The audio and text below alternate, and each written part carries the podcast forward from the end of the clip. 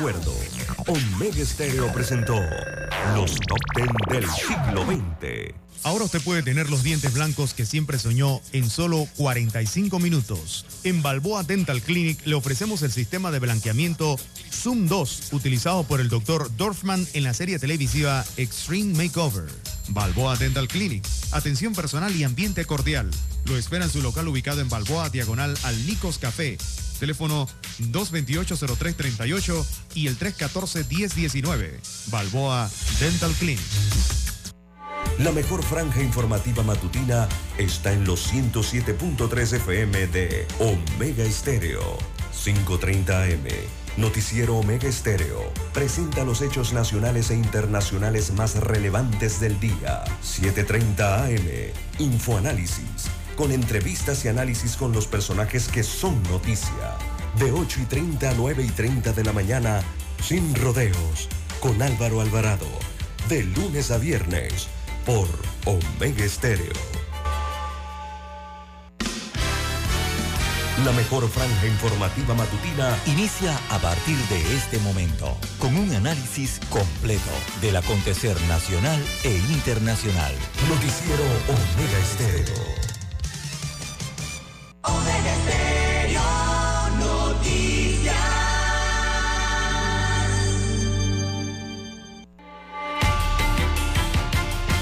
A continuación, los titulares, con los hechos que son noticias hoy.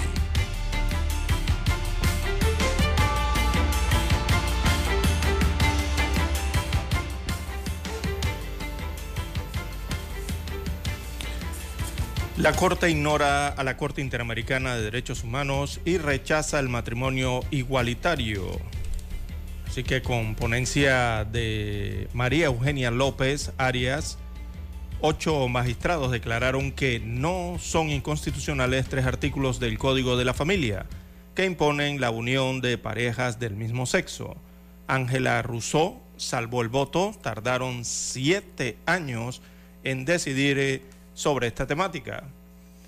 También para hoy, amigos oyentes, Our Ocean comienza el debate sobre los océanos, esta conferencia eh, que concentra desde hoy en la ciudad de Panamá a delegados de, de otras naciones, empresas y sociedad civil con la finalidad de enfrentar los desafíos ambientales, así como procurar el desarrollo sostenible de los océanos.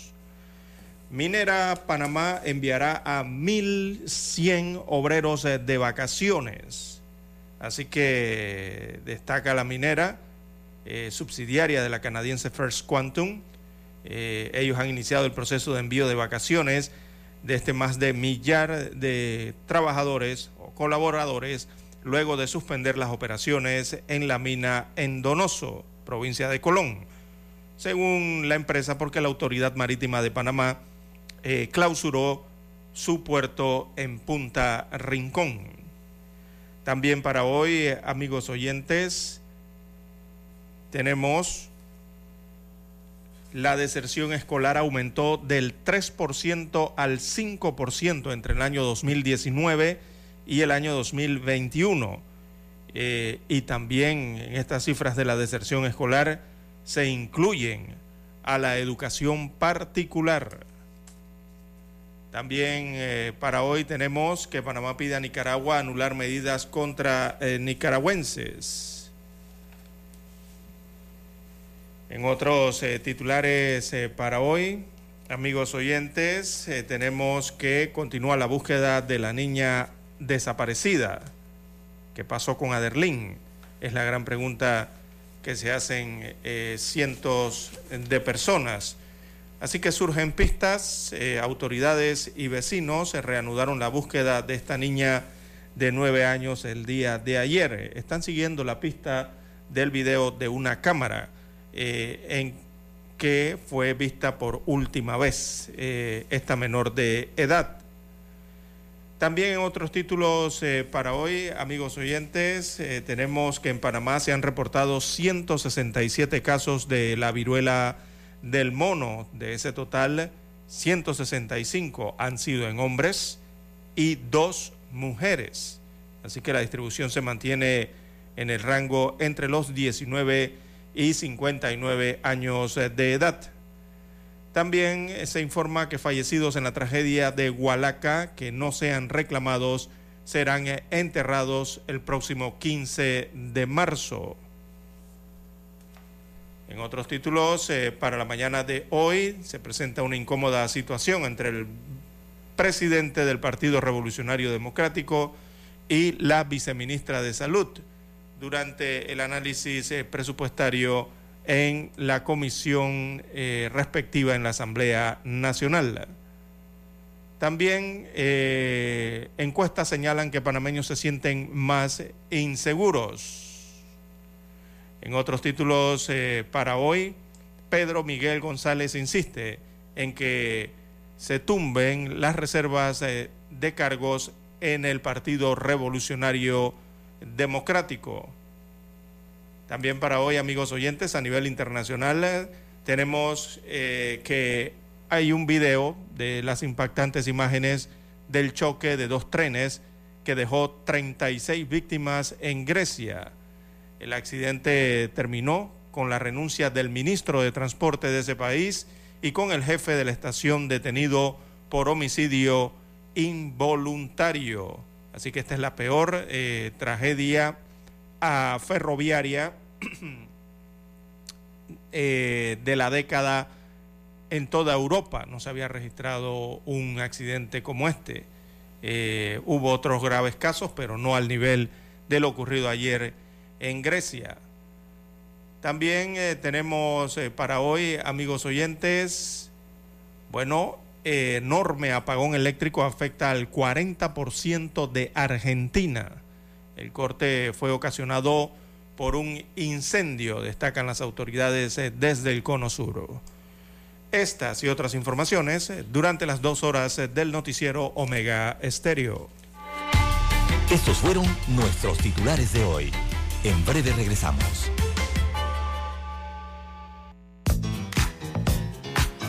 Desde el dominante Cerro Azul en los 107.3. 107.3. Continúa por el majestuoso Cerro Canajagua en los 107.5 para provincias centrales. Hasta el imponente Volcán Barú en los 107.3. Transmite Omega Estéreo, cadena nacional simultánea. Noticiero Omega Estéreo.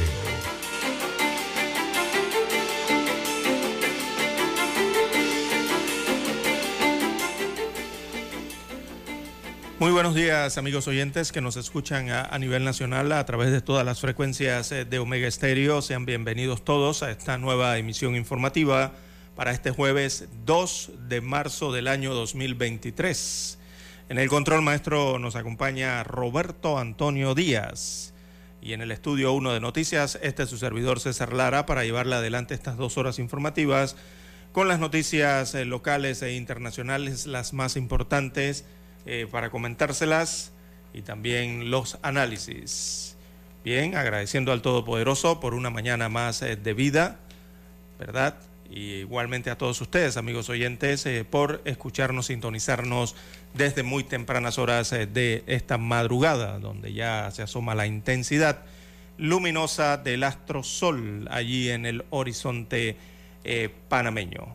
Bien, Recuerden que estamos en las redes sociales, en arroba César Lara R, arroba César Lara R es mi cuenta en la red social Twitter. Allí pueden enviar sus mensajes, sus comentarios, denuncias, fotodenuncias, el reporte del tráfico temprano por la mañana. Eh, también le damos la bienvenida a todos los amigos oyentes que nos sintonizan a nivel de las provincias, las comarcas, el área marítima de Panamá, donde llegan las dos señales de Omega Estéreo. También eh, informamos a través del canal 856 de Tigo, televisión pagada por cable a nivel nacional. También llegamos a nivel mundial a través de omegaestereo.com, allí la cobertura es a nivel eh, planetario. También la bienvenida a los amigos oyentes que ya han activado su aplicación de Omega Stereo y nos pueden escuchar a través de sus dispositivos móviles, su celular a través del de, el app. Si usted no lo ha descargado, bueno, usted lo puede descargar desde su tienda eh, favorita para su sistema Android o iOS. Y también los buenos días a los amigos que nos escuchan a través de Tuning Radio, diversas plataformas tecnológicas en las cuales llega la señal de Omega Estéreo a usted. Bien, arrancamos el noticiero Omega Estéreo para la mañana de hoy, eh, informe meteorológico temprano por la mañana. Bueno, para el día de hoy, lluvias eh, que serán muy aisladas en la vertiente del Caribe. Así que se prevén en horas de la madrugada y la mañana nublados ocasionales con algunas lluvias eh, muy aisladas en la vertiente del Caribe, intervalos nubosos en sectores de la provincia de Darién, también para Panamá, para Panamá Oeste y el norte de la provincia de Coclé. El resto del día predominará el cielo, de, cielo perdón, despejado eh, a parcial nublado a lo largo del país, algunas características similares a lo del día de ayer, sobre todo en horas de la tarde. Eh, las temperaturas, eh, bueno, se mantendrán como siempre para esta altura del año o de la temporada seca, ¿verdad? mínimas 10 grados centígrados, la, la máxima bueno, podría alcanzar, dependiendo de donde usted esté, si está en área montañosa o en área eh, de sabanas o las más bajas, entre 26 a 29 grados eh, centígrados en la cordillera y entre 31 grados y 37 grados en el resto del país. Así que algo caluroso también quizás el día de hoy, a pesar de esos mínimos nublados eh, que estarán sobre algunas provincias o comarcas eh, de la República. Recuerde entonces eh, las condiciones marítimas adversas en el Caribe se mantienen por oleajes, eh, principalmente en la región oriental del país. Esto viene siendo la provincia de Colón y la comarca Gunayala, sobre todo en el área del Caribe. Así que a mantener precaución al respecto igualmente por eh, el periodo de las olas, las posibles corrientes de resaca que se van a mantener en algunos puntos eh, de el Océano Pacífico, de la vertiente eh, del Pacífico en nuestro país. Bueno, así estarán las condiciones del tiempo para la mañana de hoy. Bien, a esta hora de la mañana hacemos nuestra primera pausa y retornamos con informaciones locales. Noticiero Omega Estéreo. En centrales telefónicas,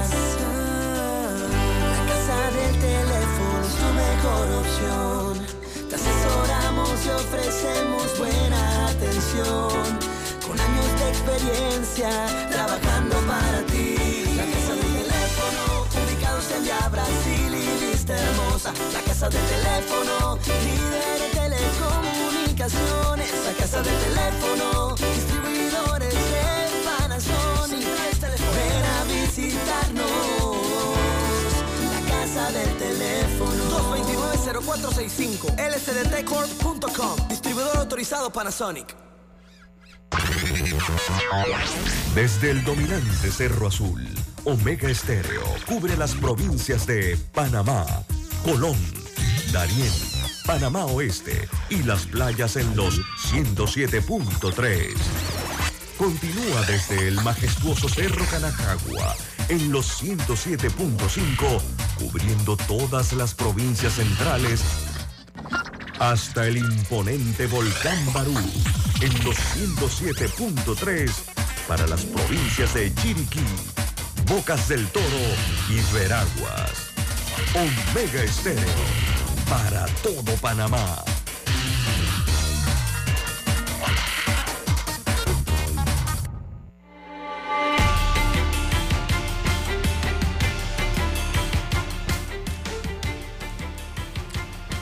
Bien, amigos oyentes, las 5.45 minutos de la mañana en todo el territorio nacional. Bueno, el fallo de la Corte Suprema de Justicia panameña frena matrimonio igualatorio y eh, desafía a la Corte Interamericana de Derechos eh, Humanos. Al menos así lo catalogan eh, algunos especialistas. al final la Corte mantiene con este fallo las normas sobre el matrimonio entre hombre y mujer y al final eh, entonces le da, le cierra prácticamente la puerta al matrimonio igualatorio en el país. Veamos la decisión que se tomó el día, bueno, se tomó hace algunos días, eh, pero fue informada el día de ayer al país. Eh, se trata de un fallo de la Corte Suprema de Justicia que cerró la posibilidad a que Panamá o en Panamá se realicen matrimonios de parejas del mismo sexo luego que el Pleno declarara que no son inconstitucionales tres artículos eh, del Código de la Familia que impiden estas uniones civiles.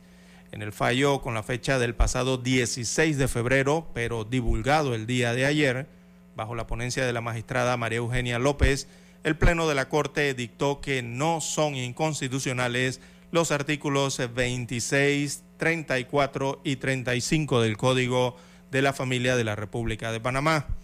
Específicamente, la Corte se refiere a la frase entre un hombre y una mujer y la expresión las personas de ese mismo sexo, contenidas en el artículo 34, están en el numeral 1 del referido Código de la Familia, que había sido objeto de una demanda de inconstitucionalidad promovida por el abogado Carlos Ernesto González Ramírez, de la firma Morgan y Morgan. Al mismo tiempo, la Corte determinó que no es inconstitucional el artículo 35 de la ley número 7 de octubre del 2015, que eh, prohibía el matrimonio entre personas eh, del mismo sexo. Así que el fallo sostiene que las normas eh, que disponen que el matrimonio debe concentrarse voluntariamente entre un hombre y una mujer, legalmente capaces para unirse y hacer y compartir una vida en comunión y las que de manera eh, concomitante prohíben que contraigan matrimonio entre las personas eh, del mismo sexo. Están eh, objetivas y razonablemente justificadas en el interés general de dar eh, prevalencia a aquellas uniones con el potencial de instaurar familia, dar continuidad a la especie humana y por ende a la sociedad, parte de lo que dice el fallo. Así que la decisión asumida por la Corte Suprema de Panamá precisa que hay una realidad y es que hasta ahora el derecho al matrimonio igualatorio no pasa de ser una aspiración que, aunque legítima para la comunidad LGBTQ, eh, no tiene categoría de derecho humano y tampoco de derecho fundamental, de acuerdo a la Corte de Panamá, siendo que carece de un reconocimiento convencional y constitucional, eh, señala entonces parte del texto eh, informado ayer eh, respecto a este fallo. También eh, lo contiene una nota de prensa divulgada por el órgano judicial. Agrega entonces el boletín que debe quedar claro que la Corte, como guardián o guardiana en este caso, intérprete de la Constitución, eh, no tiene facultad para decretar o proclamar derechos fundamentales que no estén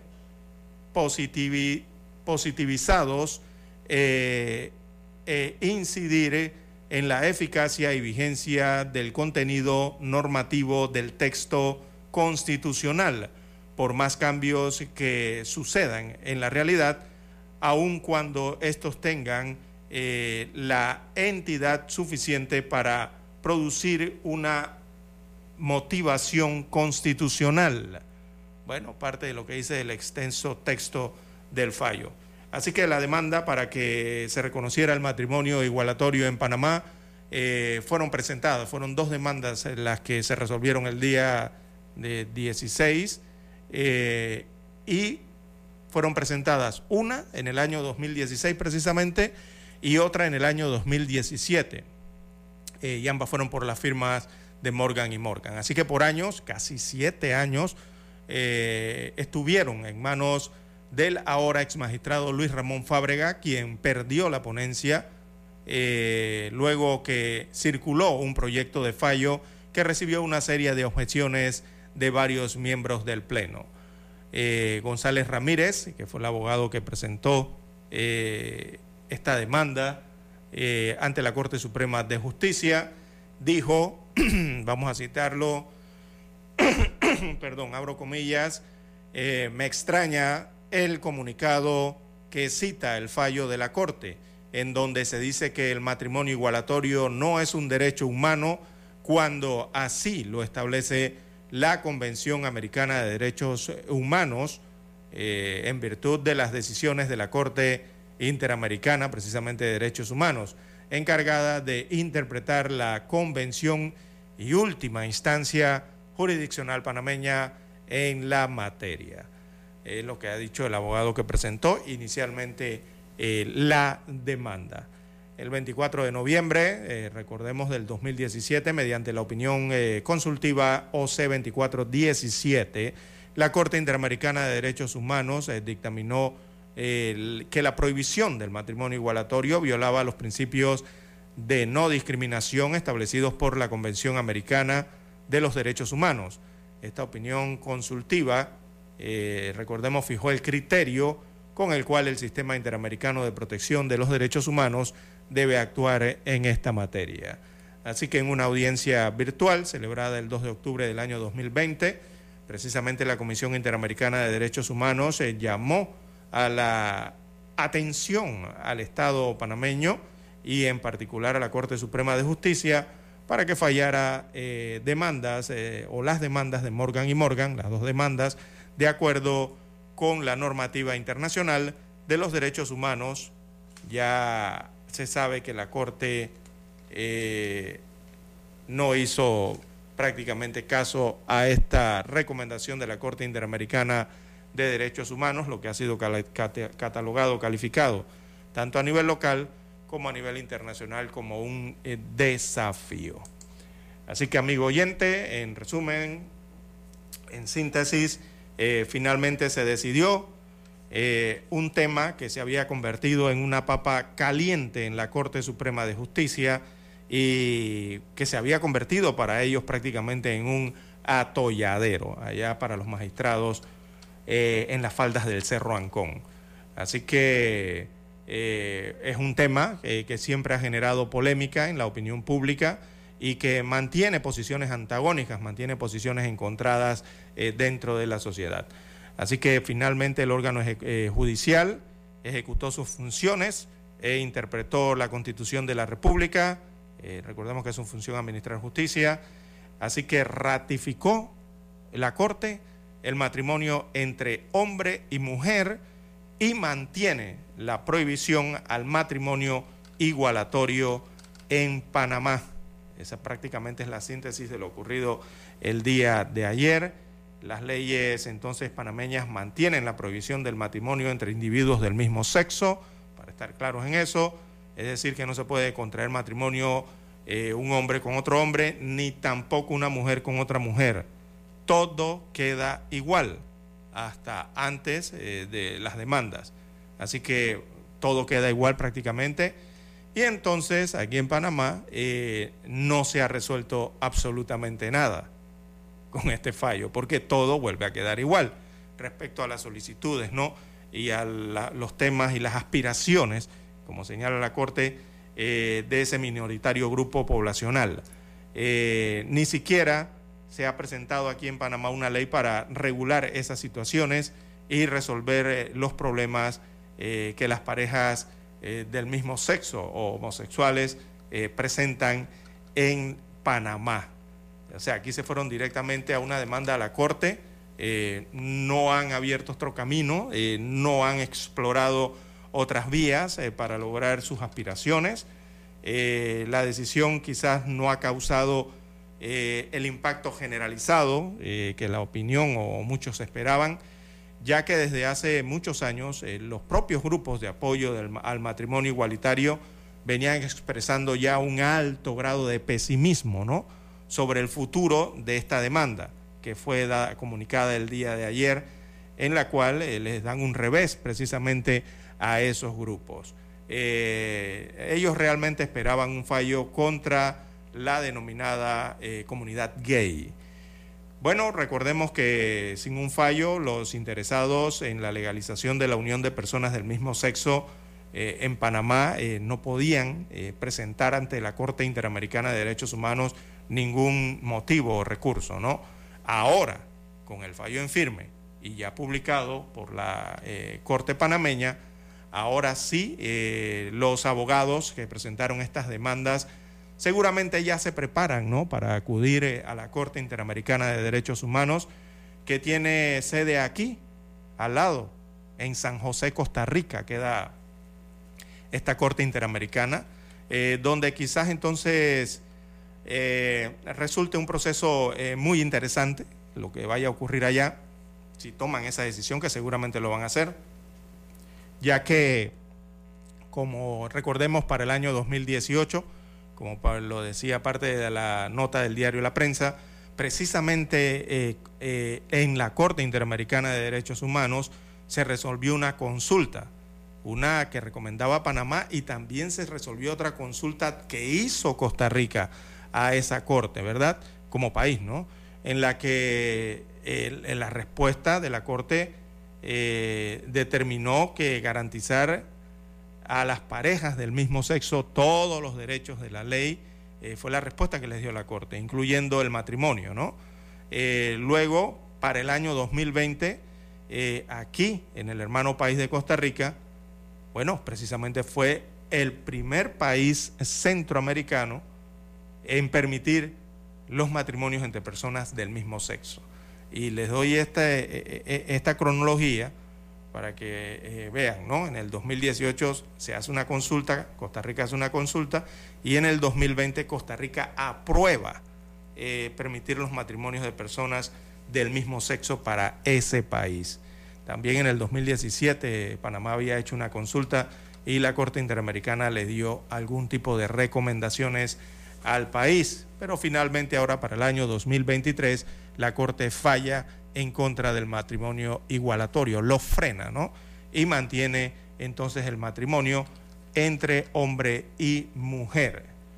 Eh, en este caso, amigo oyente, eh, bueno, aquí en Panamá, a mí me parece que esta comunidad o los que defienden, los que promueven, los que tienen la lucha, entonces por esto de eh, la igualdad de género, eh, aquí hay otras puertas eh, para este asunto, me parece. Eh, y una de ellas también es la Asamblea Nacional, que si allá tienen consenso o presentan alguna iniciativa, porque en la Asamblea no han presentado ninguna iniciativa al respecto de esto, quizás en la Asamblea pudieran entonces, en el órgano legislativo, pudieran legislar sobre la unión civil, que me parece que es lo que mayormente pueden alcanzar el tema de las personas del mismo sexo. Ya con esto del fallo de la Corte eh, tendrían que buscar por ese camino, ¿no? Eh, y escúchese bien que no he dicho matrimonio, sino que he dicho unión civil. El legislativo en nuestro país, el órgano legislativo, es el facultado, de acuerdo a la Constitución, para llevar a cabo el reconocimiento de la igualdad como garantía mínima evitando la discriminación. Así que se puede por allí quizás esta comunidad lograr algún tipo de reconocimiento social y de los derechos eh, por los que están peleando eh, para que sean regulados, pero eso lo regula es el órgano legislativo. Y vuelvo, reitero, si se trata de la unión civil. Aquí con, la, con este fallo se fueron directo a la Corte porque eh, querían, era ver resultados, pero en cuanto al matrimonio, que es otra institución, ¿verdad? Bueno, eh, todos esos son temas que están eh, en, la Constitución de la República de Panamá y que incluso para eh, los entendidos deberían ir entonces, algunos piden hasta referéndum a nivel nacional para conocer qué opina el pueblo al respecto de estos derechos que están peleando la comunidad LGBTI aunque, bueno, muchos, yo personalmente pienso que eh, la mayoría de la población yo creo que estaría en contra del matrimonio de personas del mismo sexo, eso está más que claro, aunque quizás también pueda que esté supremamente equivocado, uno no sabe, ¿no? En las elecciones eh, o en las consultas que se le hace a la ciudadanía, a la población, cuáles pueden ser sus resultados. Así que seguramente este tema no termina aquí, amigos oyentes, y las personas o los grupos que promueven el matrimonio igualatorio irán a la Corte Suprema, perdón, a la Corte Interamericana de Derechos Humanos, aquí en Costa Rica, repito, y los que promueven la unión civil de parejas, también hay dentro de esos grupos quienes promueven esa iniciativa, eh, quizás irán a la Asamblea Nacional, ¿no? Lo que pasa es que tienen que presentar las leyes, y no presentan las iniciativas, no presentan las propuestas, entonces no se puede modificar ningún tipo de ley en el país. Así que tienen que presentarla eh, para poder que haya algún tipo de actuación a favor o en contra. Si no lo hacen, entonces continuaremos, que ellos continuarán en lo mismo, que es en la misma posición en que arrancó toda esta problemática. No ha cambiado absolutamente nada para ellos. Bien, amigos oyentes, es parte de lo que ha ocurrido entonces con el fallo eh, de, la Corte eh, de la Corte Suprema de Justicia de Panamá que frena el matrimonio igualatorio. Bien, hacemos eh, la breve pausa para escuchar las notas del himno nacional.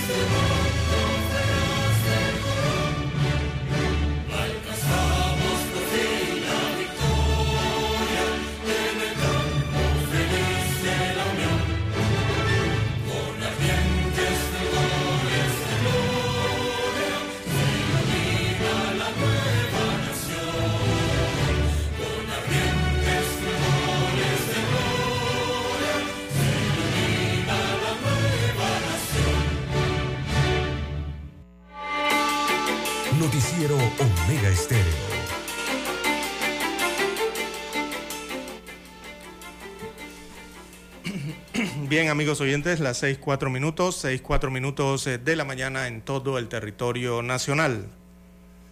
Bueno, este es un tema que genera opiniones, ¿no? Están llegando opiniones entonces al, WhatsApp, eh, nuestro WhatsApp de varios amigos oyentes, algunos a favor, otros en contra eh, de la decisión que ha tomado la Corte Suprema de Justicia y otras aristas entonces que tienen que ver con el tema de los derechos humanos. dice un amigo oyente. Aquí termina 1377 este celular. Eh, dice, bueno, si la Corte Interamericana, según lo que has leído en el noticiero, destaca que es un derecho humano eh, el matrimonio de las personas del mismo sexo, porque el fallo de la Corte Suprema de Justicia vino en sentido contrario. Eh, bueno, lo que hemos leído en la mañana de hoy ha sido la página 5A del diario La Prensa y creo que se refiere el amigo oyente a las declaraciones de el abogado que presentó la demanda. Es que es de apellido González Ramírez. Él dijo, abro comillas, le cito a lo que dice el diario, eh, me extraña el comunicado eh, que cita el fallo de la Corte en donde se dice que el matrimonio igualatorio no es un derecho humano, cuando así lo establece la Convención Americana de Derechos Humanos es que el detalle es que aquí la Convención Interamericana de Derechos Humanos, amigo oyente, quizá por eso eh, se ha prestado a confusión, es que el artículo 16 de esa convención establece el derecho al matrimonio y a fundar una familia. Pero ¿qué dice el artículo? El artículo 16 de esa convención, a la que se refieren mucho, eh, dice que los hombres y las mujeres, a partir de, la edad núbil tienen derecho sin restricción alguna por motivos de raza, nacionalidad o religión a casarse y a fundar una familia y disfrutarán de iguales derechos en cuanto al matrimonio, durante el matrimonio o en caso de disolución del matrimonio. Así arranca el artículo 16 de la Convención Americana de los Derechos Humanos el artículo dice los hombres y las mujeres. Ese artículo no establece allí eh, alguna otra eh, calificación, ¿no?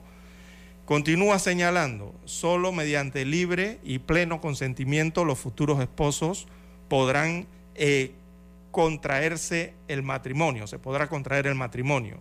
Y dice el artículo en su párrafo final, la familia es el elemento natural y fundamental de la sociedad y tiene derecho a protección de la sociedad y del Estado. Eso es lo que reza el artículo eh, de la Declaración Universal de Derechos Humanos, amigos oyentes, y de, estas convenciones. Entonces, eh, ahí es donde viene ¿no? el, eh, choque de conceptos, porque algunos están a favor y otros están en contra, pero bueno, es lo que ha establecido la Organización de las Naciones Unidas, primero en la Declaración Universal de los Derechos Humanos, ¿verdad? Que comienza eh, con un lenguaje, eh, en su mayoría de los artículos no tiene lenguaje de género.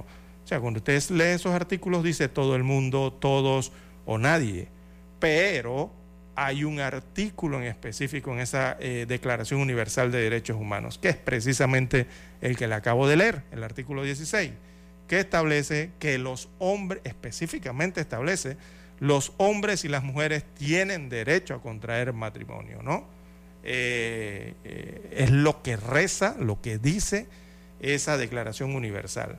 Por eso señalaba que va a estar interesante entonces eh, cuando vayan a San José, Costa Rica, a la Corte Interamericana de Derechos Humanos, eh, cómo se va a dar ese proceso allí. ¿no? Eh, seguramente traerá resultados interesantes o todo un proceso interesante. El problema en el mundo ha sido, y Panamá no escapa de ello, que algunas personas realmente han optado por interpretar esa redacción como una limitación de los derechos al matrimonio a las personas heterosexuales, o sea, al hombre y a la mujer, aunque en la actualidad se interpreta con mayor frecuencia como el derecho de los dos sexos a contraer matrimonio y no tanto que estipule que se deban casar con alguien del sexo opuesto, ¿no?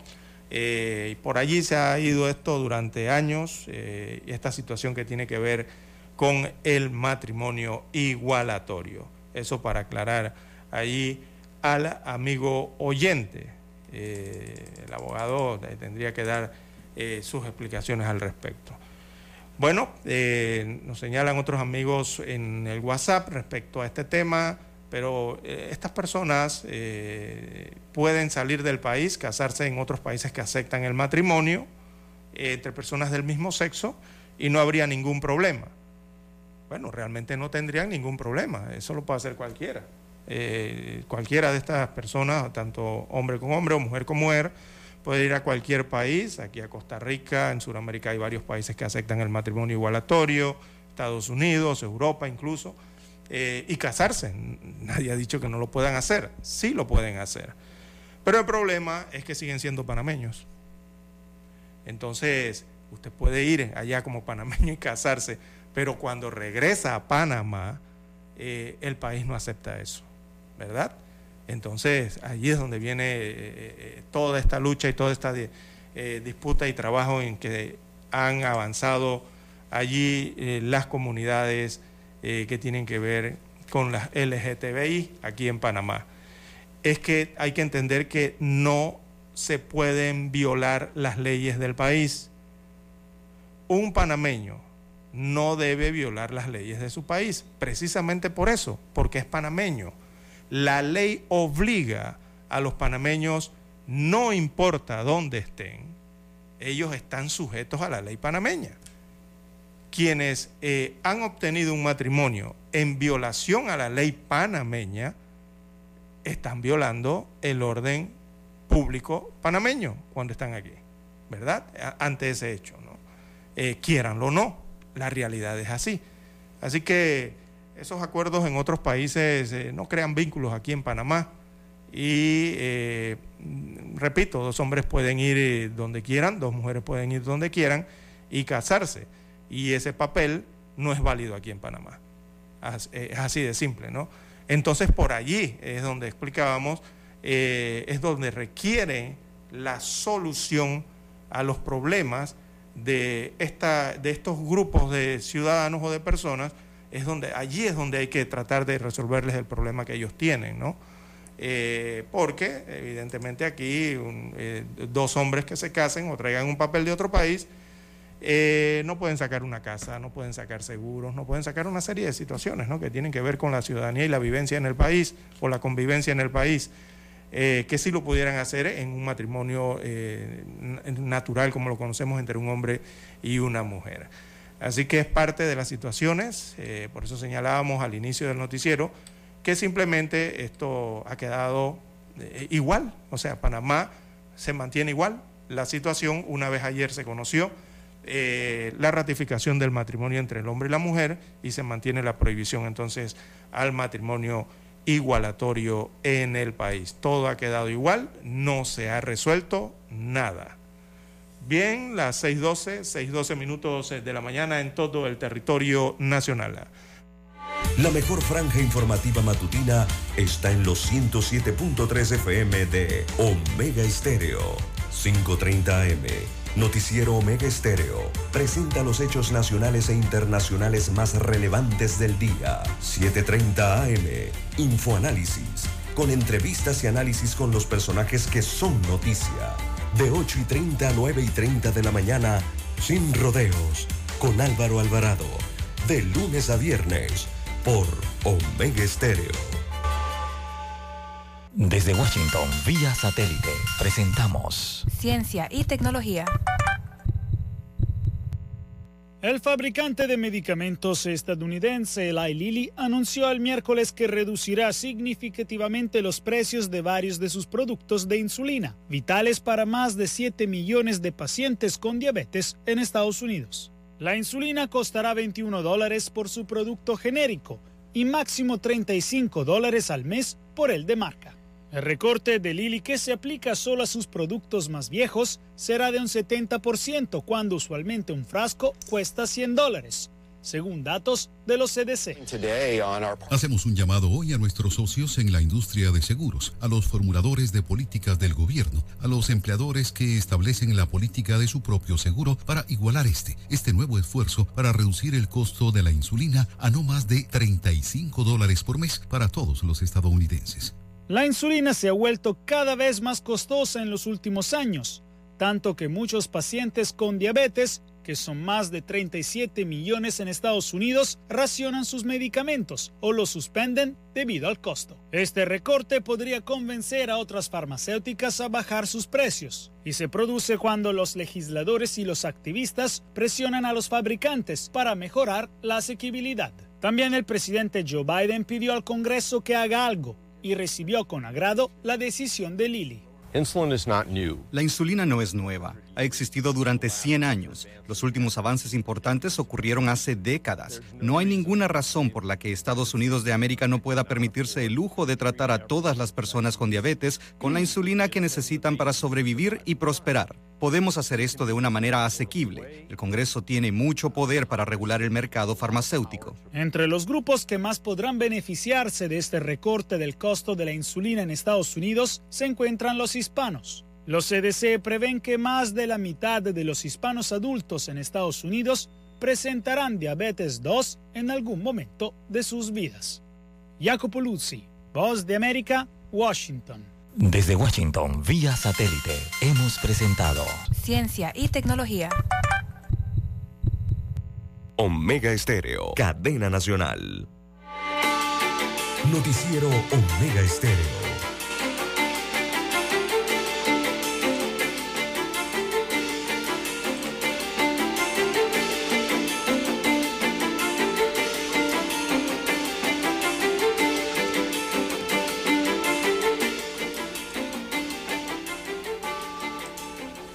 Bien, amigos oyentes, las 6.16, 6.16 minutos eh, de la mañana en todo el territorio nacional. Bien, en más informaciones eh, se presentará otro informe en el que señalan que aumenta la deserción escolar en Panamá. Así que esto preocupa eh, el hecho del rezago ¿no? que puede traer la deserción escolar en el país. Y son los indicadores relativos a la educación panameña, demostraron que del 2019 al 2021 la deserción escolar pasó de 14.023 a 15.293 estudiantes que desertaron. Es decir, hubo un crecimiento del 3% al 5%. Y ya esto es preocupante. Del total, eh, el 95% de estudiantes eh, de escuelas oficiales eran de escuelas oficiales y el 5% del sector particular o escuelas privadas. Así lo detalló el tercer informe de calidad de vida de Panamá, presentado por los eh, aliados del Observatorio Panamá, Cuéntame, y la Cámara de Comercio, Industrias y Agricultura de Panamá. Así que el reporte fue hecho mediante la recopilación de datos nacionales y de encuestas realizadas a estudiantes, profesores y padres de familia tiene el propósito de evaluar, monitorear, analizar y dar seguimiento a los principales indicadores de la calidad de vida en el país, eh, muchos eh, de los cuales coinciden entonces con los objetivos del desarrollo sostenible eh, de las Naciones Unidas y con otros indicadores que se enfocan en el bienestar integral. Así que aunque los números de deserción son preocupantes, eh, habla José Ramón de Icaza, que es el expresidente, es uno de los expresidentes de la Cámara de Comercio, Industria y Agricultura de Panamá y también vocero del Observatorio Panamá Cuéntame. Eh, comentó Icaza entonces que más eh, le preocupan los estudiantes que reprueban y no avanzan, que también es otra cifra que está dentro de este informe.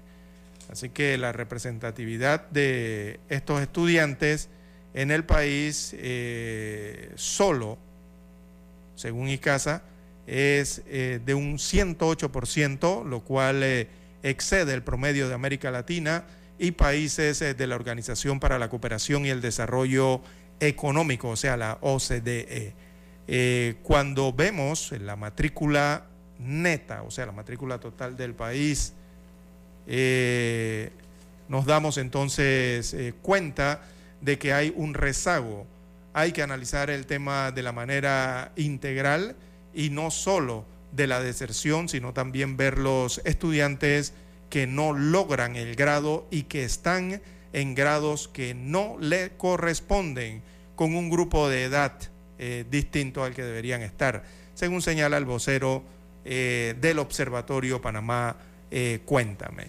Así que las cifras que se muestran son preocupantes realmente en ambos sentidos, tanto en la deserción como en los estudiantes que no logran sacar buenas notas o no logran avanzar de grado. Y ya el tema de la deserción escolar, según esas cifras, preocupa, ¿no?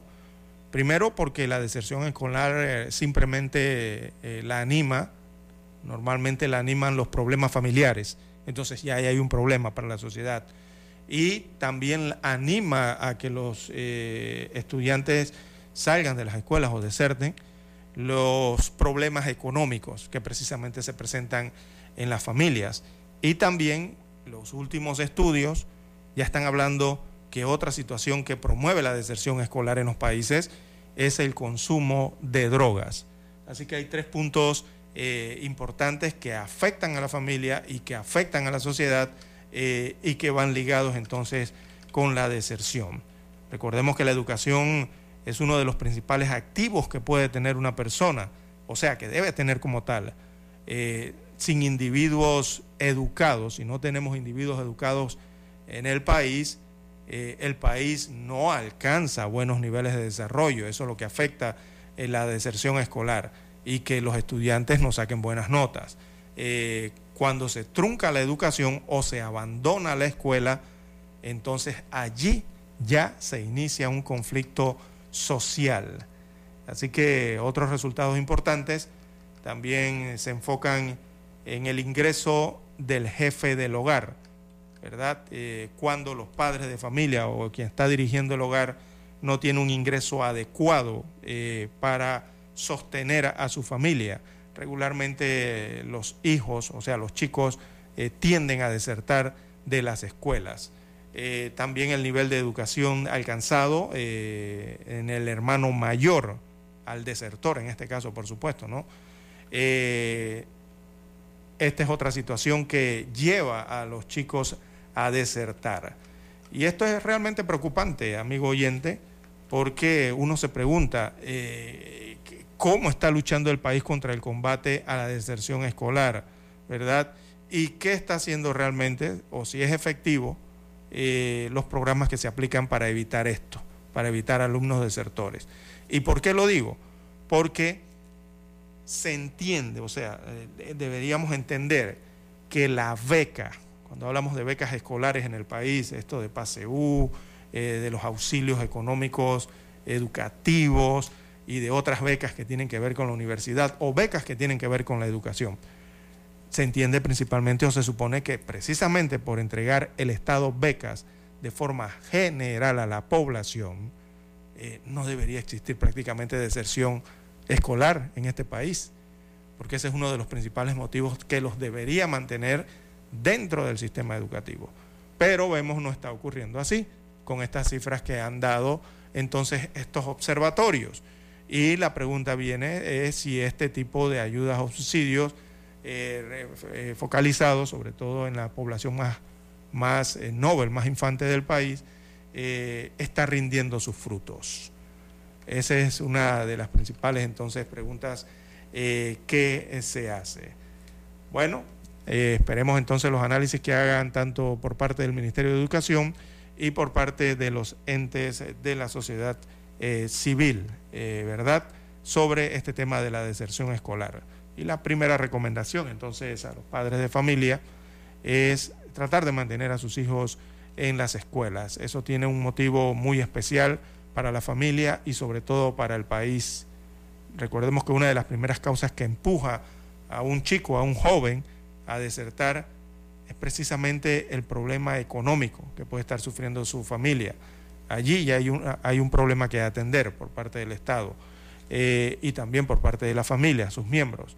Eh, y el otro motivo también es porque creen que eh, entrando al mercado laboral tempranamente, eso les compensaría entonces, ¿verdad? económicamente. Pero el problema es que cuando avanza el tiempo y van creciendo, van pasando los años, ahí es donde realmente se dan cuenta de la problemática, del problema que eh, se forma, ¿verdad? Al desertar de la escuela por ir a trabajar desde muy temprana edad, porque es cuestión de tiempo, ¿no?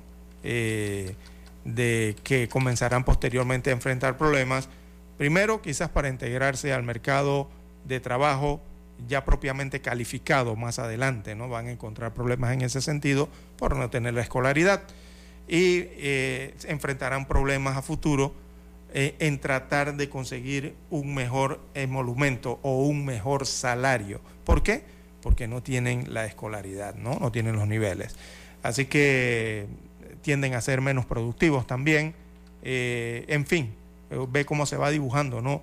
El problema y al final el costo social que esto representa para el país, que representa para la nación. Ese simple hecho.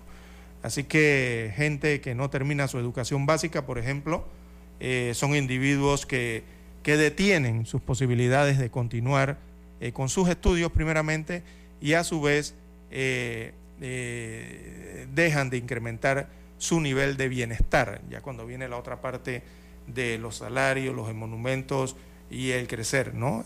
Profesionalmente en, dentro de un país. Bueno, son parte de las situaciones que se enfrentan con estas temáticas de educación. Y con este informe entonces, eh, ¿qué destaca? Aumenta la deserción escolar en el país. Se está preocupando ese tipo de rezagos.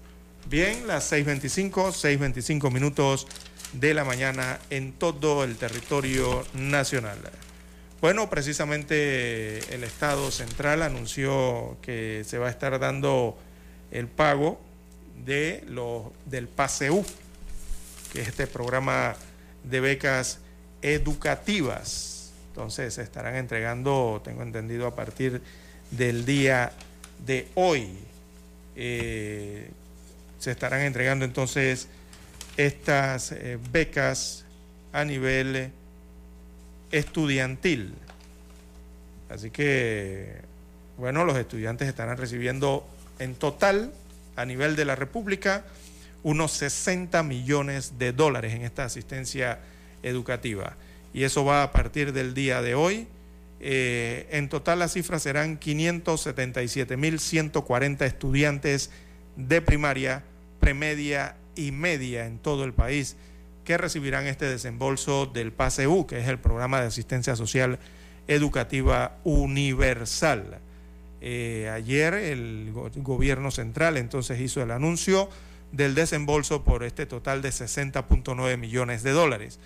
Agregó el comunicado oficial que 82.084 estudiantes sobresalientes eh, también recibirán el pago de las becas vigentes de concurso.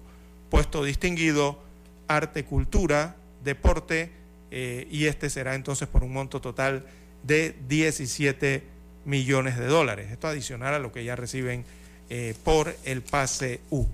Así que atención a los acudientes y a todos los estudiantes a nivel de la República. Tendrían que revisar entonces en sus oficinas del IFARU, los que reciben por cheque, y también revisar las tarjetas eh, claves, estas que o la cédula, también por donde se depositan entonces este beneficio para los estudiantes. Bien, las 6.27 minutos eh, de la mañana en todo el territorio nacional. Hacemos la pausa para escuchar los periódicos.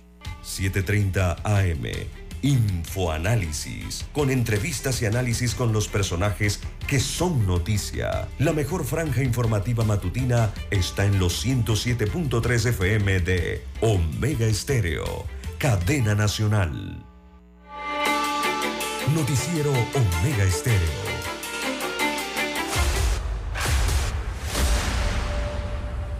Desde los estudios de Omega Estéreo, establecemos contacto vía satélite con la voz de América. Desde Washington, presentamos el reportaje internacional.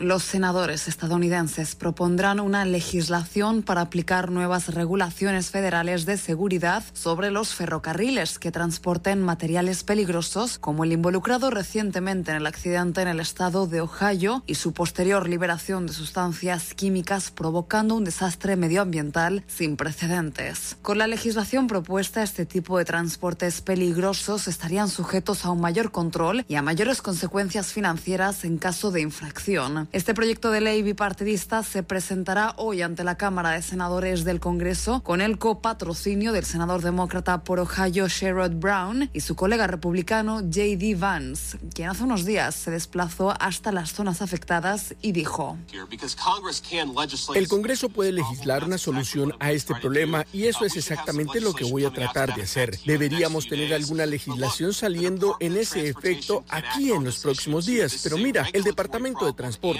también puede actuar en ese tema. Es un problema regulatorio y un problema legal. El senador Vance añadió que de aprobarse la legislación, el Congreso tendría la oportunidad de garantizar que nunca vuelva a repetirse una catástrofe química de semejante magnitud. Pese a que no hubo que lamentar ninguna víctima mortal luego del aparatoso descarrilamiento de un tren de carga de la empresa ferroviaria Norfolk Southern, el derramamiento de productos altamente tóxicos provocó la evacuación de la mitad de los 4.000 residentes de la ciudad de Palestine, la más cercana al desastre. Un mes después del accidente, la investigación continúa abierta y muchos son los interrogantes sin respuestas. Además, persisten las preocupaciones e inquietudes entre los vecinos sobre los impactos en la salud a largo plazo. Con la nueva legislación se espera dar respuesta a algunas de estas preguntas. Algunas cuestiones regulatorias clave, como por qué el Estado de Ohio no había sido informado de que la carga peligrosa estaba llegando o por qué la tripulación del tren no se enteró antes de un mal funcionamiento inminente del equipo, procedimientos que podrían haber evitado el desastre. Judith Martín Rodríguez, Voz de América. Escucharon vía satélite desde Washington el reportaje internacional. Para anunciarse en Omega Estéreo, marque el 269-2237 con mucho gusto le brindaremos una atención profesional y personalizada. Su publicidad en Omega Estéreo. La escucharán de costa a costa y frontera a frontera. Contáctenos 269-2237. Gracias. Noticiero Omega Estéreo. Las noticias impresas en tinta sobre papel. Con ustedes. Escuchando el periódico. Los titulares de las primeras planas de los diarios estándares de circulación en Panamá.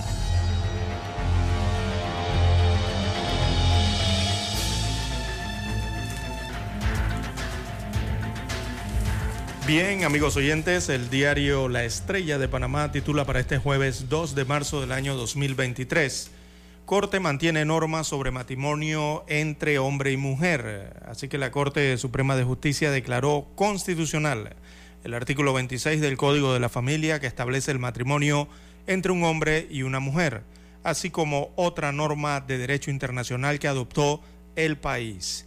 El fallo, bajo la ponencia de la magistrada María Eugenia López Arias, contó con el aval de seis magistrados. Eh, hay un entrecomillado en los titulares eh, del diario de la Estrella de Panamá. Abro comillas, le cito a la Corte Suprema de Justicia, el derecho al matrimonio igualatorio no pasa de ser una aspiración que, aunque legítima para los grupos implicados, no tiene categoría de derecho humano y tampoco de derecho fundamental, siendo que carece de un reconocimiento convencional y constitucional. Cierro comillas parte de lo que destaca el fallo de la Corte Suprema panameña.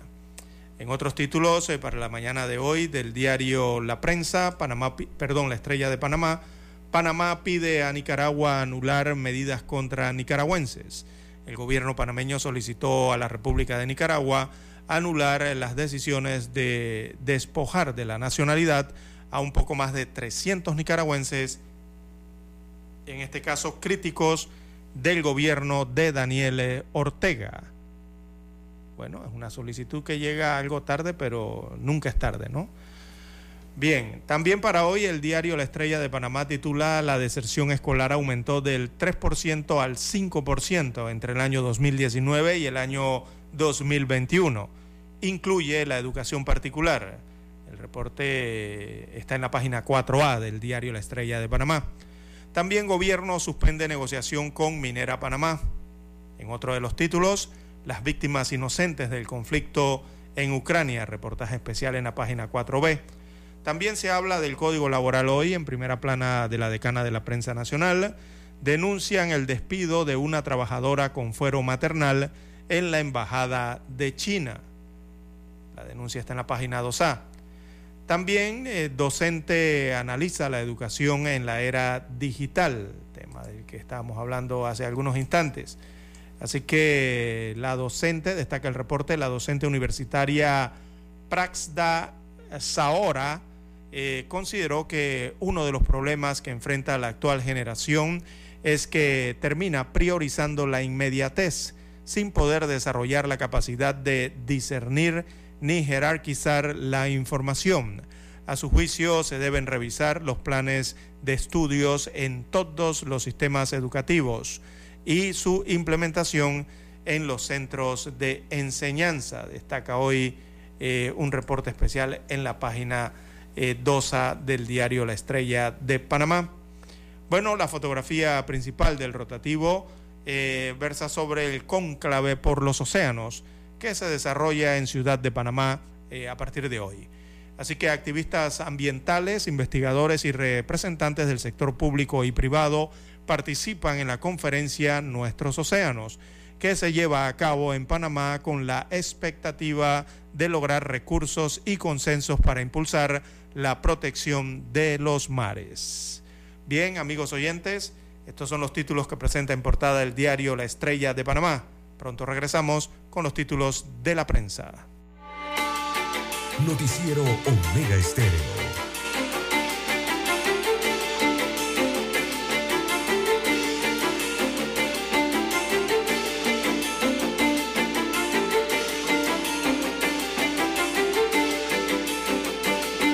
Omega Estéreo, cadena nacional.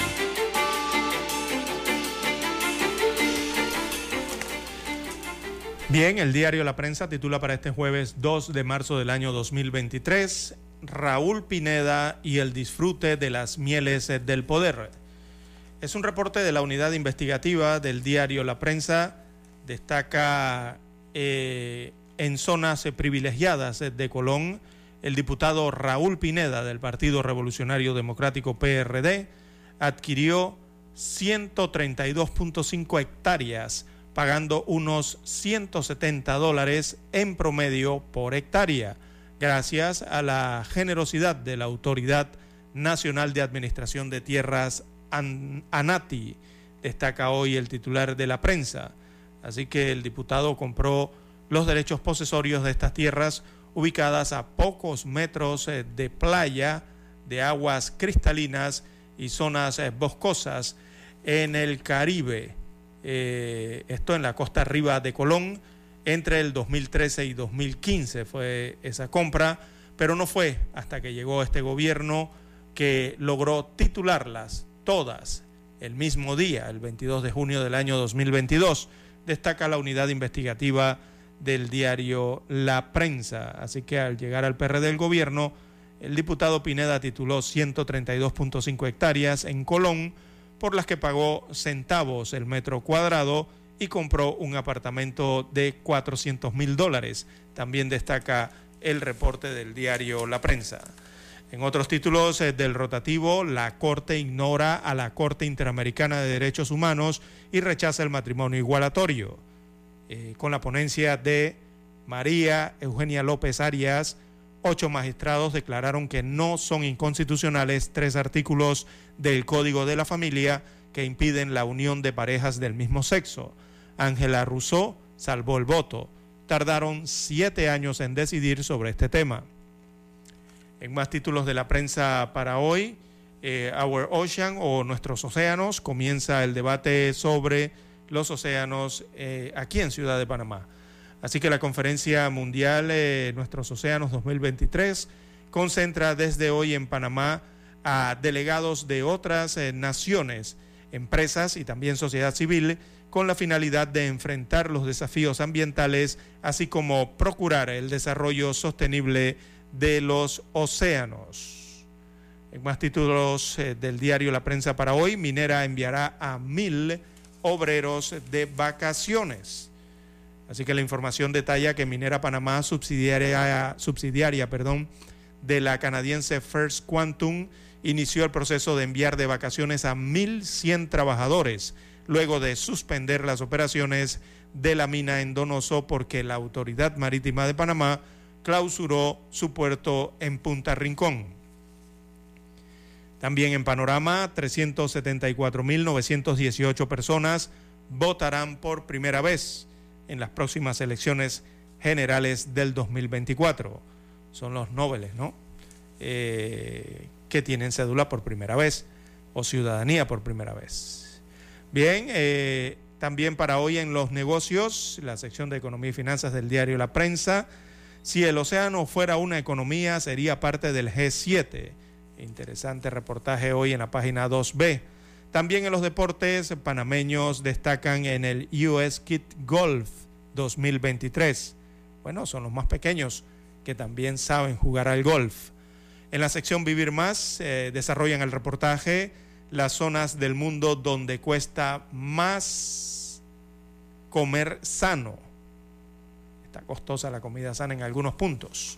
Bien, la fotografía principal del diario La Prensa para la mañana de hoy eh, versa sobre el tema de la educación. Eh, muestra aquí trabajos aún sin concluir, específicamente la fotografía que fue captada, capta la fachada, perdón, y algunos trabajos que se realizan en el Instituto José Dolores Moscote.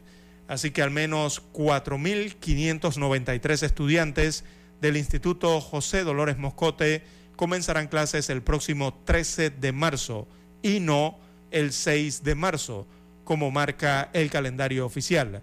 Esto debido a las obras que se realizan en la parte frontal del plantel. El Ministerio de Educación informó que la empresa constructora culminó la edificación y mejoras del muro perimetral, pero está pendiente de la marquesina frontal de este centro educativo enclavado aquí en Ciudad Capital. Bien, amigos oyentes, estos son los principales titulares que presenta en primera plana el diario La Prensa. Con ella concluimos la lectura de los principales titulares de los diarios estándares de circulación nacional. Hasta aquí. Escuchando el periódico. Las noticias de primera plana, impresas en tinta sobre papel. Desde el inicio de la radiodifusión hasta nuestra época con los sintonizadores digitales. No importa el tipo de radio que tenga, 107.3 y 107.5. Omega Estéreo, cadena nacional simultánea. Noticiero Omega Estéreo. Desde los estudios de Omega Estéreo, establecemos contacto vía satélite con la voz de América.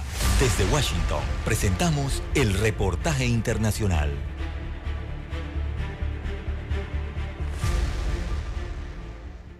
En medio de la polémica generada entre los republicanos y demócratas durante las últimas semanas por la elevación del techo de la deuda estadounidense, el presidente Joe Biden anticipó que su propuesta de presupuesto que presentará ante el Congreso de Estados Unidos el 9 de marzo incluirá algunos impuestos más altos y en un evento público en Virginia Beach, el mandatario dijo, quiero dejarlo claro, voy a subir algunos impuestos y el 9 de marzo voy a establecer en detalle cada cosa, cada impuesto que estoy proponiendo y nadie que gane menos de 400 mil dólares pagará un centavo más en impuestos, dijo. El presidente Biden mantendrá su promesa de campaña en la que pedirá a los ricos pagar más impuestos. Además, se comprometió a reducir el déficit en 2 billones de dólares durante 10 años. La discusión se da en un momento en el que el mandatario ha desafiado a los republicanos a publicar sus propuestas y negociar sobre esos planes en lugar de si el país debe elevar el techo de la deuda y pagar sus cuentas existentes, citando el posible daño a la economía por un incumplimiento de pago. Por su parte, los republicanos no ceden en su intención de que el actual gobierno acepte recortes drásticos en el gasto, so pena de no elevar el techo de la deuda, un tema que deberá ser debatido en los próximos días en el Congreso estadounidense. Sin embargo, los legisladores republicanos aún no han esbozado completamente ni votaron sobre sus planes de gastos para el próximo año fiscal. Según el concepto de algunos especialistas, las decisiones republicanas en torno a este tema podrían traer un fuerte impacto sobre el posible anuncio de la candidatura para la reelección del presidente Joe Biden en las elecciones que se celebrarán en 2024.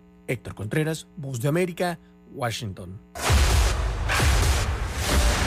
Escucharon vía satélite desde Washington el reportaje internacional. Problemas de tierra, reclamos por accidentes, despidos injustificados, reclamos de herencias, sucesiones, daños y perjuicios. Todo problema legal civil, penal y laboral, consulte al 6614-1445. Licenciado Juan de Dios Hernández le atiende. 6614-1445. Con atención en Panamá, Panamá Este, Panamá Oeste, Colón, Coclé, Santiago, Herrera y Los Santos. Anote y consulte 6614-1445. Es momento de adentrarnos al mar de la información. Este es el resultado de nuestra navegación por las noticias internacionales más importantes en este momento.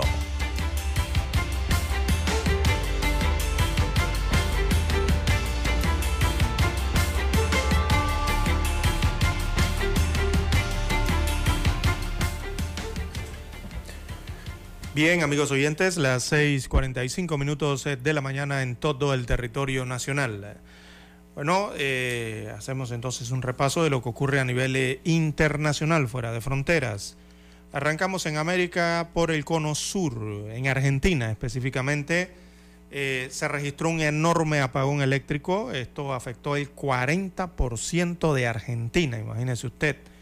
Eh, este apagón este corte fue ocasionado por un incendio en una de las eh, terminales nucleares que tienen para electricidad en Argentina.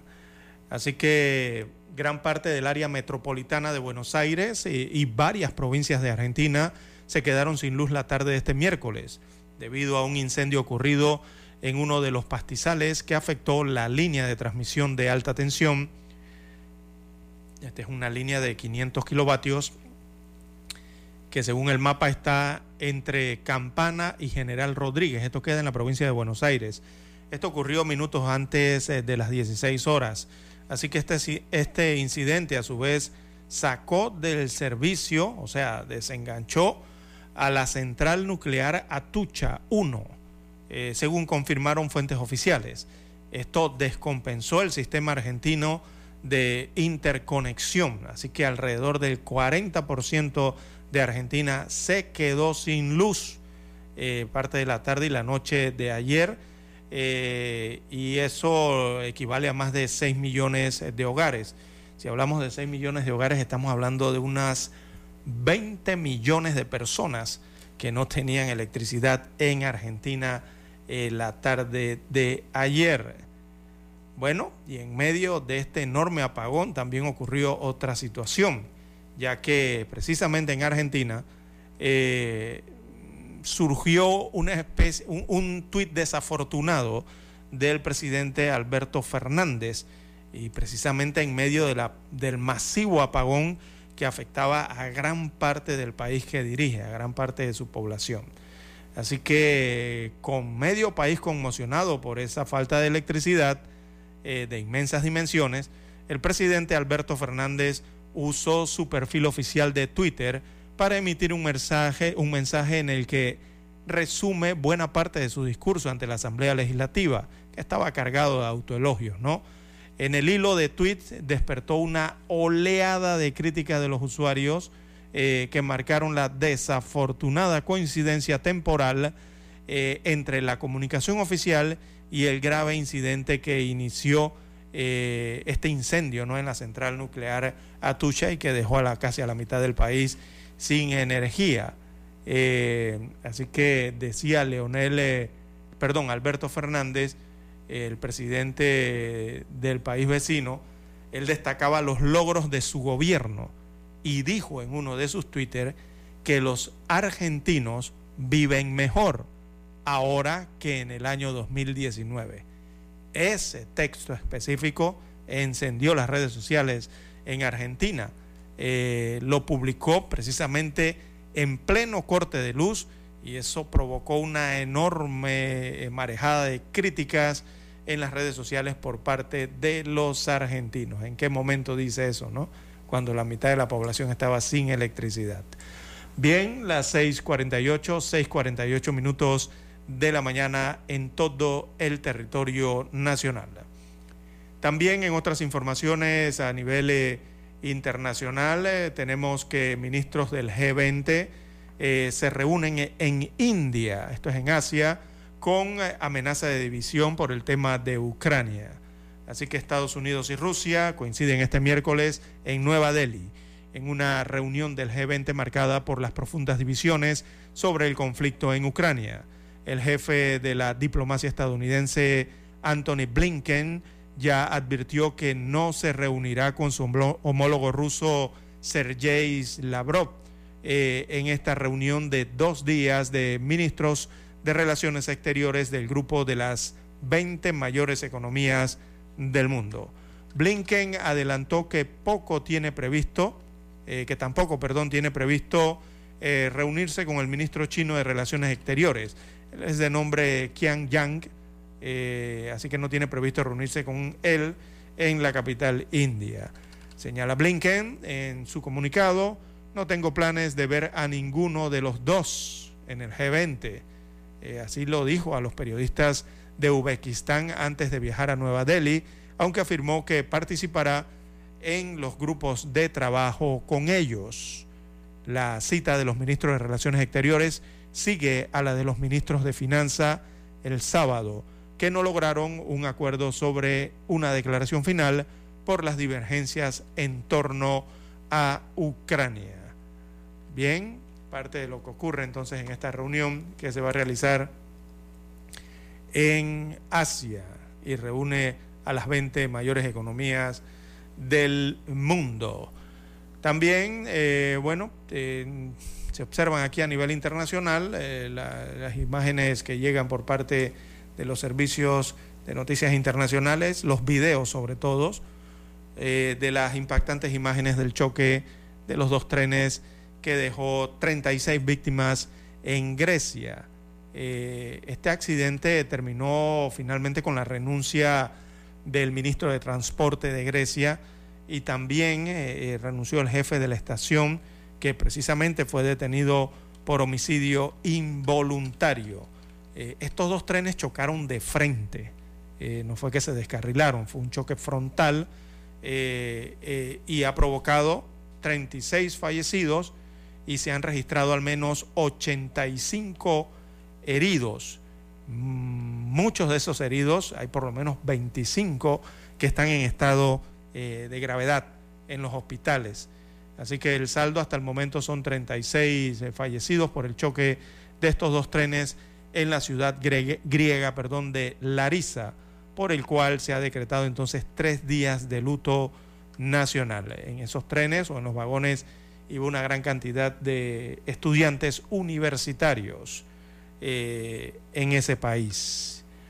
Bien, eh, las 6.52, 6.52 eh, minutos de la mañana en todo el territorio nacional. Y respecto a este accidente ferroviario en Grecia, según la cronología de accidentes de la última década, este viene siendo el peor de la última década en Europa eh, se han registrado otros graves casos eh, que han ocurrido en los últimos años, eh, pero desde hace una década este viene a marcar la mayor cifra, ¿no? por su gravedad. El siniestro ferroviario en los últimos 10 años, el que mayor daño había causado a personas era el que ocurrió en las inmediaciones de Santiago Compostela, en España. Eso en el año 2013. Allí murieron 79 personas. Desde aquel entonces hasta este 2023, este que ocurrió entonces el día de ayer en Grecia, eh, ya suma 36 fallecidos, 85 heridos, 25 de ellos están graves, producto eh, de esta situación, ¿no?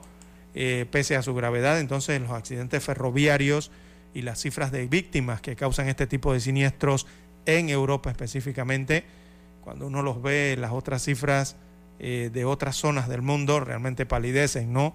Principalmente comparados con los que ocurren, según observa en este cuadro, eh, en la India.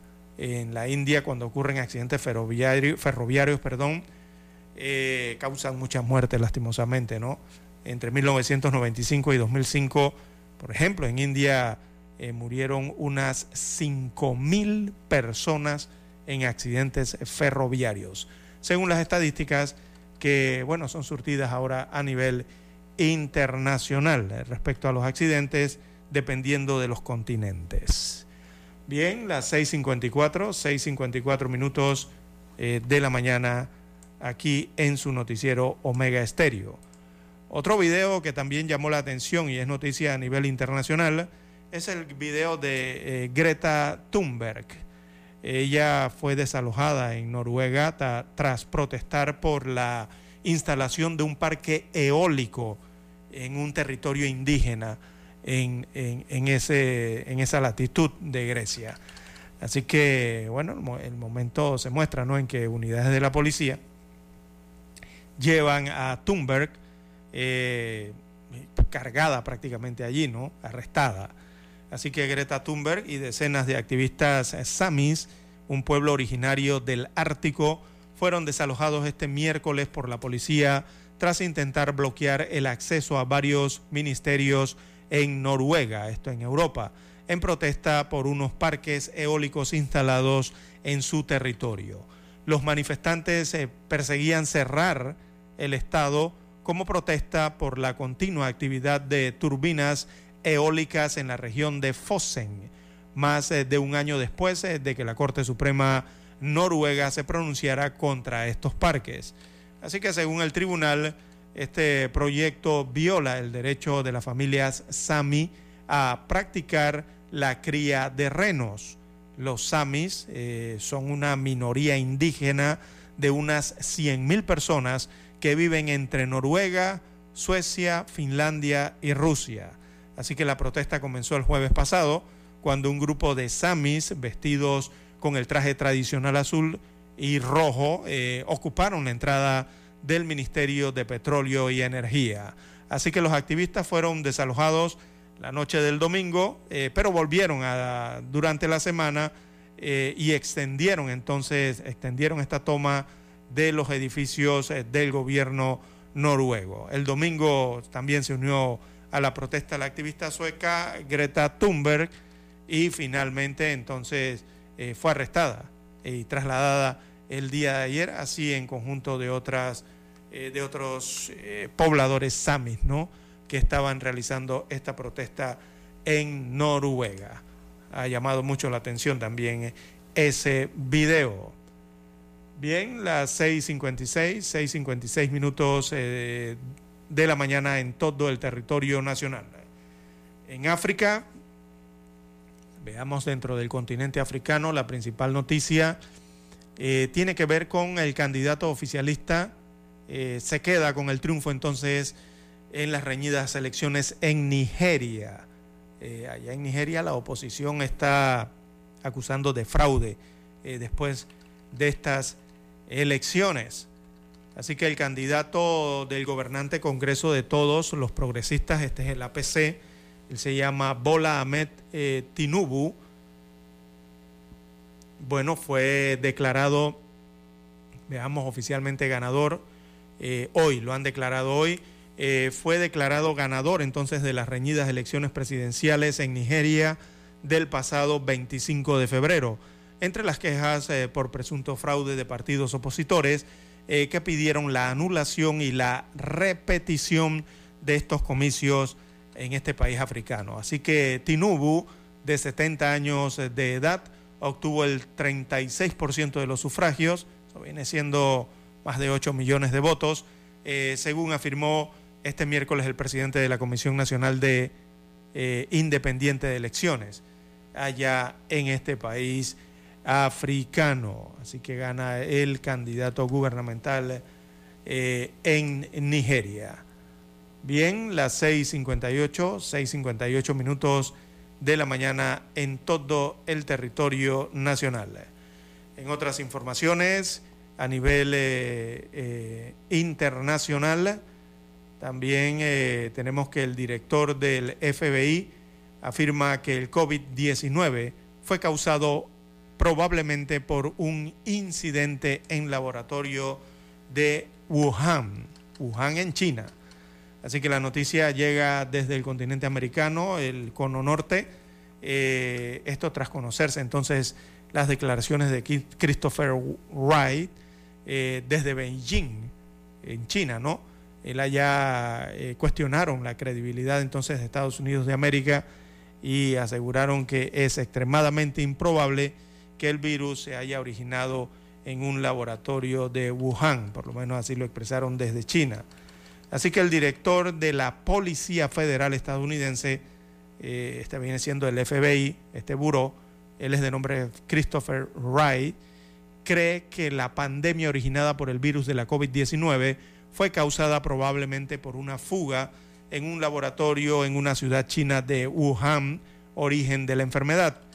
Así que el FBI ha mantenido durante bastante tiempo que los orígenes de la pandemia probablemente se deban a un posible incidente en un laboratorio de Wuhan, dijo Wright en la cadena estadounidense Fox News en una entrevista a inicios de esta semana. Eh, abro comillas, le cito al director eh, del FBI, eh, dijo, solo haré la observación de que el gobierno chino, me parece, ha estado haciendo todo lo posible por tratar de frustrar y ofuscar el trabajo que se hace aquí, el trabajo que estamos haciendo, el trabajo que nuestro gobierno de Estados Unidos de América y socios extranjeros cercanos están haciendo. Y eso es desafortunado para todos, según agregó el responsable de la seguridad, el director del FBI. Bueno, él considera entonces que todo estado de la COVID se generó, eh, coloco la entre comillas, probablemente todo este incidente fue producto de un incidente precisamente en un laboratorio en Wuhan. Bien, las 7 en punto de la mañana, ya tenemos la conexión satélite desde Washington, Estados Unidos de América. Adelante con el satélite, Roberto. El satélite indica que es momento de nuestra conexión. Desde Washington, vía satélite. Y para Omega Estéreo de Panamá, buenos días, América. Buenos días, América. Vía satélite. Desde Washington. Omega Estéreo, la radio sin fronteras. El gobierno de Estados Unidos prohíbe el uso de la aplicación TikTok en sus agencias federales. China y Bielorrusia impulsan un alto al fuego en Ucrania. Además, hay polémica en Florida por las propuestas de su gobernador para restringir la migración ilegal.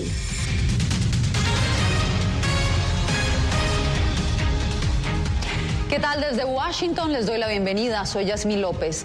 La Casa Blanca emitió una orden a todas las agencias del gobierno estadounidense para que en menos de 30 días eliminen la aplicación TikTok de los dispositivos y sistemas federales. ¿A qué se debe esta decisión? Le preguntamos a Jorge Agubián en la Casa Blanca. Jasmine se basa en principios de seguridad nacional y posible supuesto espionaje. Esta medida está destinada solamente a agencias, funcionarios y desde luego dispositivos y sistemas del gobierno federal. Aunque en el Congreso legisladores republicanos se preparan para someter a votación en los próximos días un proyecto de ley que podría prohibir esta aplicación a nivel nacional para todos los usuarios. Eso sí, no escapa de las críticas no solo de legisladores demócratas afines a la Casa Blanca, sino también de organizaciones. Argumentando temores de supuesto espionaje y riesgos a la seguridad nacional, la Casa Blanca defiende la decisión de prohibir el uso de la aplicación TikTok en teléfonos gubernamentales. La prohibición solo afecta a una pequeña porción de los más de 200 millones de usuarios en Estados Unidos. Pero la administración Biden asegura que está trabajando con el Congreso para abordar las preocupaciones de un grupo de legisladores que apoya una prohibición total de la aplicación. El golpe más grande del Partido Comunista Chino, si se permite que TikTok continúe operando en los Estados Unidos, es que les da la capacidad de manipular nuestro discurso social. A la par de Estados Unidos, la Unión Europea y Canadá anunciaron medidas similares. El gobierno chino acusó a Estados Unidos de suprimir a otros países y sus compañías. Y este miércoles cargó contra la Unión Europea. La Unión Europea debe unir sus palabras con hechos, respetar la economía de mercado y la competencia leal. TikTok ha negado haber usado la aplicación para espiar a los estadounidenses. Para organizaciones como la Unión Americana de Libertades Civiles, la posibilidad de prohibir la aplicación a un mayor rango representaría, según dicen, censura y violación de la libertad de expresión. Ahora pasamos a Nueva York, donde nuestra corresponsal en la ONU, Celia Mendoza, tiene lo más reciente sobre la propuesta de China de optar por una salida política a la guerra en Ucrania. Celia, ¿cómo avanza la iniciativa?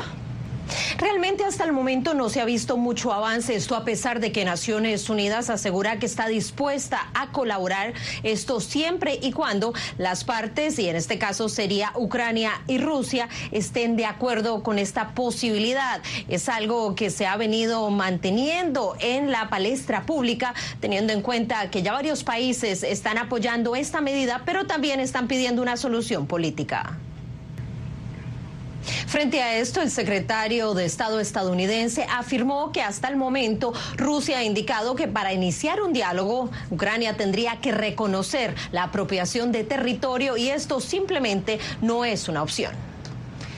Te agradezco, Celia, por el reporte y nos vamos a Florida, donde hay polémica.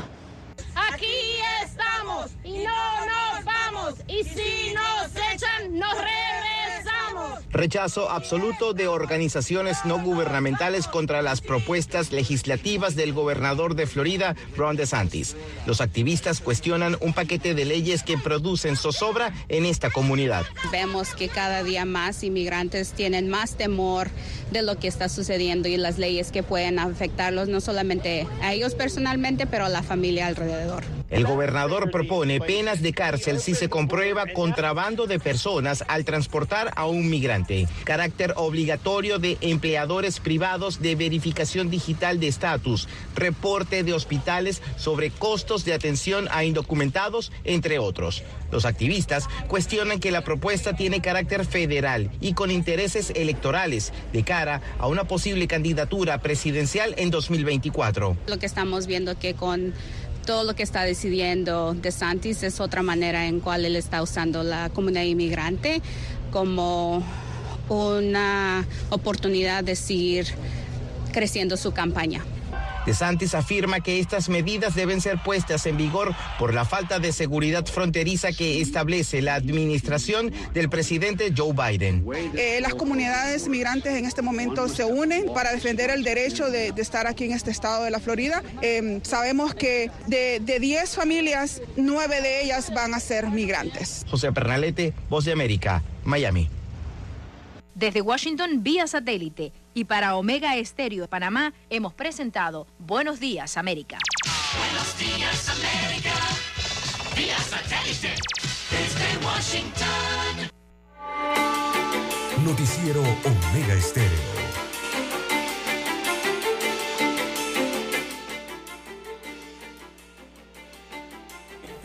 Revisar. Amigos oyentes, las 7.7, 7.7 minutos eh, de la mañana en todo el territorio nacional.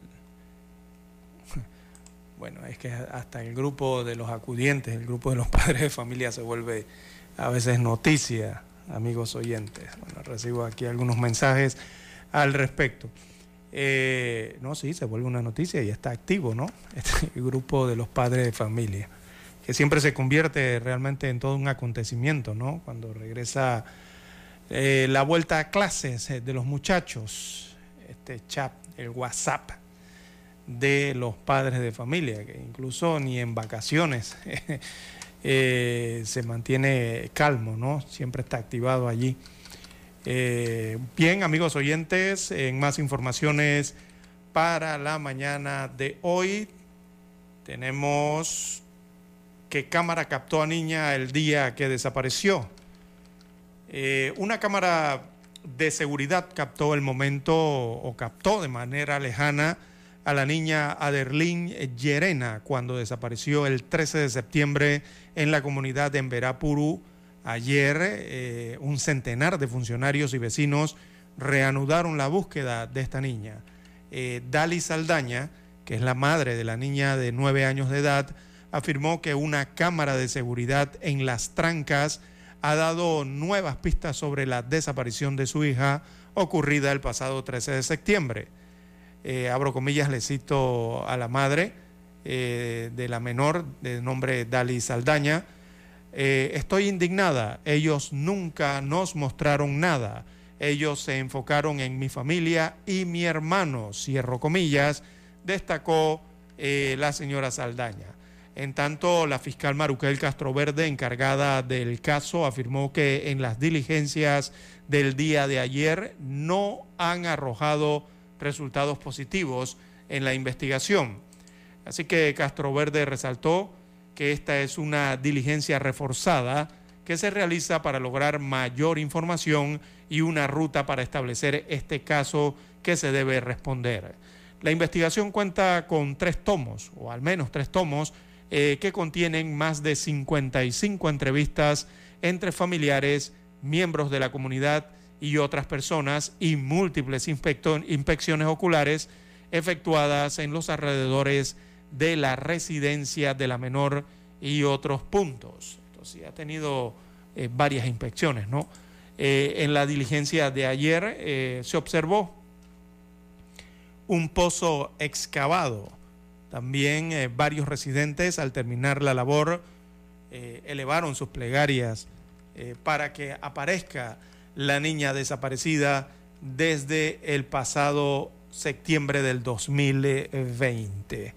Así que otra diligencia más que se realiza para tratar de, de hallar a esta menor desaparecida. Algunos señalan que surgieron nuevas pistas, ¿no? Al respecto eh, de este caso, que sugieren entonces eh, que la niña de nueve años eh, habría pasado por ese lugar. Es lo que se ha revelado hasta el momento por parte de las autoridades del Ministerio Público y también de la Policía Nacional, que repetimos el día de ayer en conjunto con vecinos de la comunidad, reanudaron esas labores, ¿no? De búsqueda de la niña Aderlín Yerena Saldaña, de nueve años de edad, eh, desaparecida el año pasado. Bien, las 7.11, 7.11 minutos eh, de la mañana en todo el territorio nacional. En más informaciones eh, para la mañana de hoy, también tenemos que se registró una eh, incómoda situación, eh, digámoslo así, entre el presidente del Partido Revolucionario Democrático y una viceministra de Estado, específicamente la viceministra de Salud. Esto ocurrió eh, en la Comisión de Presupuesto de la Asamblea Nacional el día de ayer, mientras se sustentaban algunas partidas presupuestarias o algunos créditos adicionales por parte del Ministerio de Salud. Así que esto se vivió ayer eh, en la Comisión del Presupuesto eh, de la Asamblea Nacional, donde el diputado y presidente del PRD, Benicio Robinson, cuestionó eh, a la viceministra de Salud, Ibel Berrío, en términos bastante duros, ¿no?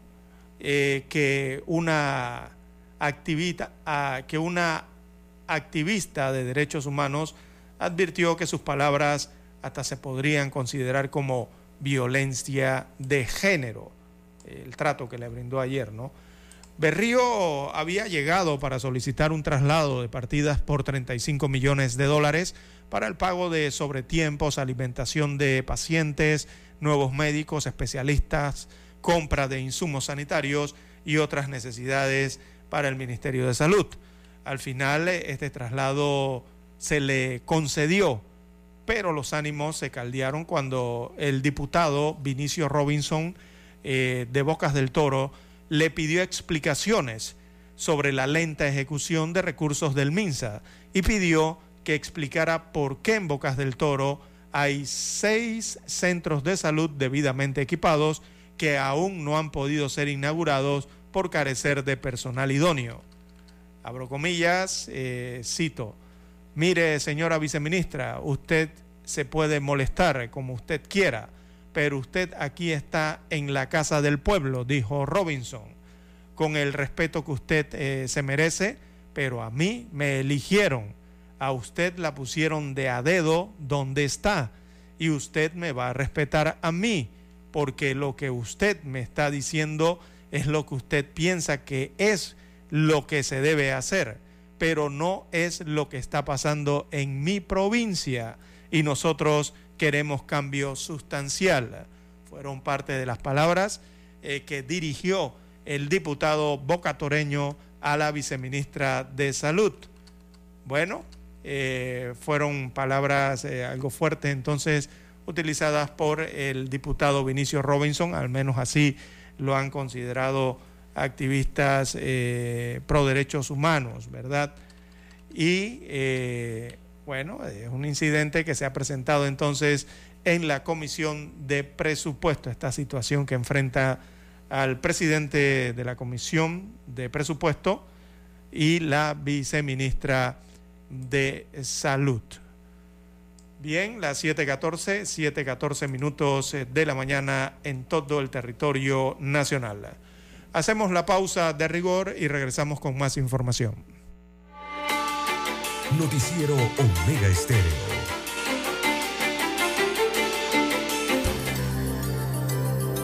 A esta hora establecemos contacto vía satélite desde Washington.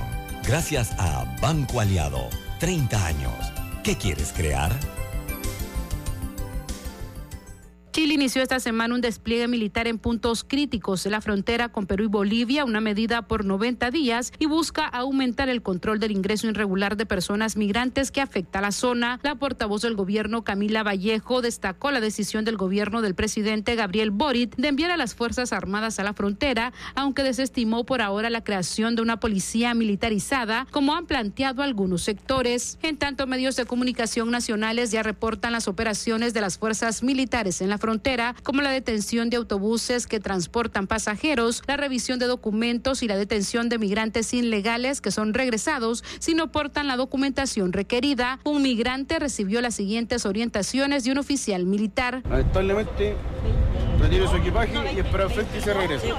No voy a ingresar a Chile. Cientos de personas, en su mayoría familias venezolanas, regateaban los escasos controles migratorios para llegar hasta Santiago, la capital de Chile. Sin embargo, el panorama es ya distinto y la ministra del Interior, Carola Toa, señaló desde Colchane, epicentro de la crisis migratoria, que Chile lleva largo tiempo sin hacer lo que debe para tener un adecuado control y afirmó que existirá respaldo del gobierno en caso de que los efectivos militares tengan que utilizar sus armas de fuego, aunque han dejado claro que esta sería una última opción. Si eso llega a suceder, ciertamente las Fuerzas Armadas van a tener el apoyo del gobierno de Chile y del pueblo de Chile. Durante los últimos años, decenas de personas han fallecido intentando ingresar a Chile por rutas clandestinas en el antiplano. La medida del gobierno chileno se aplicará en zonas críticas de la frontera norte. Sala de redacción, Voz de América.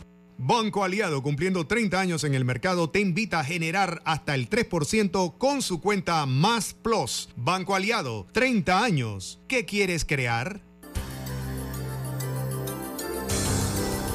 El reportaje internacional llegó a ustedes gracias a Banco Aliado 30 años. ¿Qué quieres crear? Omega Estéreo, 24 horas en FM Estéreo. Problemas de tierra, reclamos por accidentes, despidos injustificados, reclamos de herencias, sucesiones, daños y perjuicios. Todo problema legal civil, penal y laboral, consulte al 6614-1445 Licenciado Juan de Dios Hernández le atiende. 6614-1445. Con atención en Panamá, Panamá Este, Panamá Oeste, Colón, Coclé, Santiago, Herrera y Los Santos. Anote y consulte. 6614-1445. Noticiero Omega Estéreo.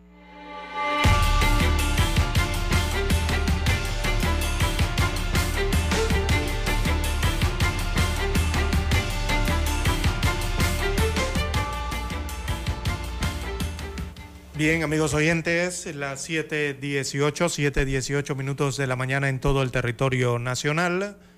Bueno, se suspenden las conversaciones entre la minera y el gobierno. Esto ocurrió en las últimas horas. Estaban sentados eh, ambos, ambas partes, tanto de First Quantum como los representantes del gobierno eh, central.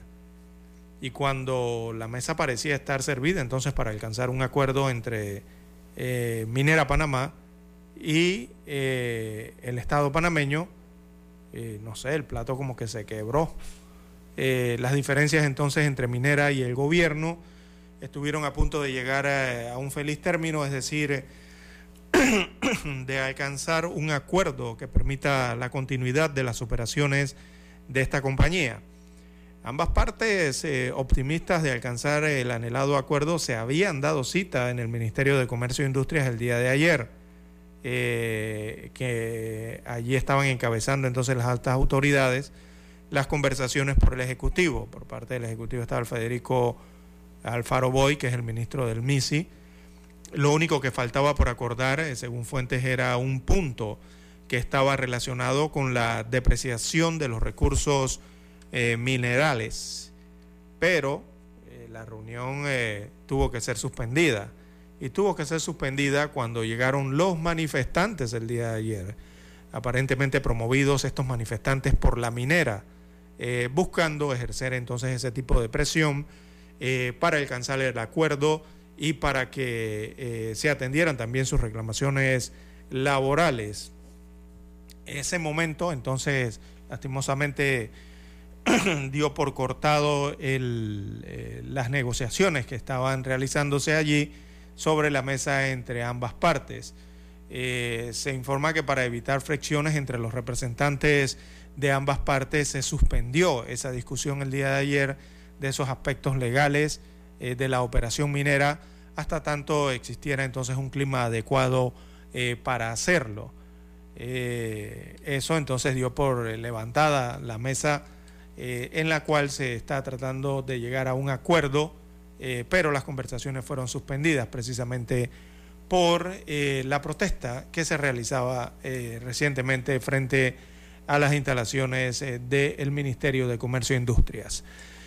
Esto quiere decir, o por lo menos avisora, de que el gobierno panameño y la canadiense First Quantum están cerca, ¿no? Podrían estar cerca eh, de un acuerdo.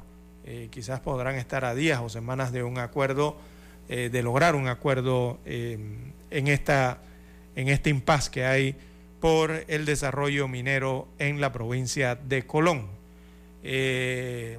recordemos que en principio ellos habían anunciado en enero un acuerdo que incluía elevar del 2% al 12% y 16% las regalías eh, garantizar un aporte anual mínimo al Estado de 375 millones de dólares y el pago de impuestos hasta ahora que estaban exentos, ¿no?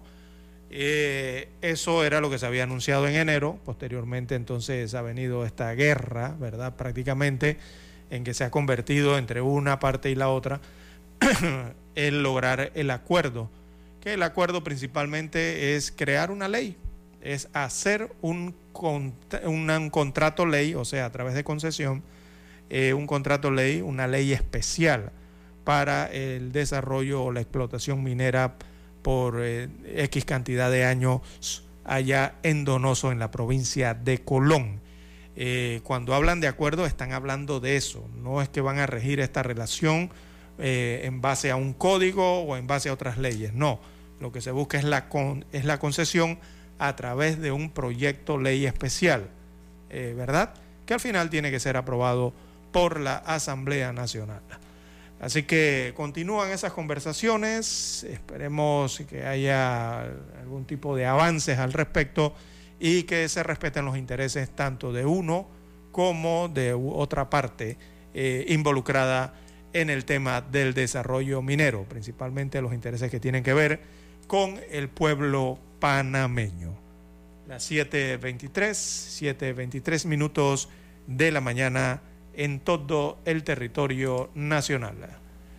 En otras informaciones, eh, para la mañana de hoy, eh, destacan entonces que eh, Pedro Miguel González va a insistir en que se eviten o se eliminen las reservas de los cargos de elección dentro del Partido Revolucionario Democrático en sus primarias internas. Esto, lógicamente, tras la decisión del Tribunal Electoral que inicialmente rechazó la solicitud del precandidato eh, presidencial del PRD de suspender los efectos de tres resoluciones de ese colectivo en las que reservan 114 puestos de elección popular para no ir a primarias.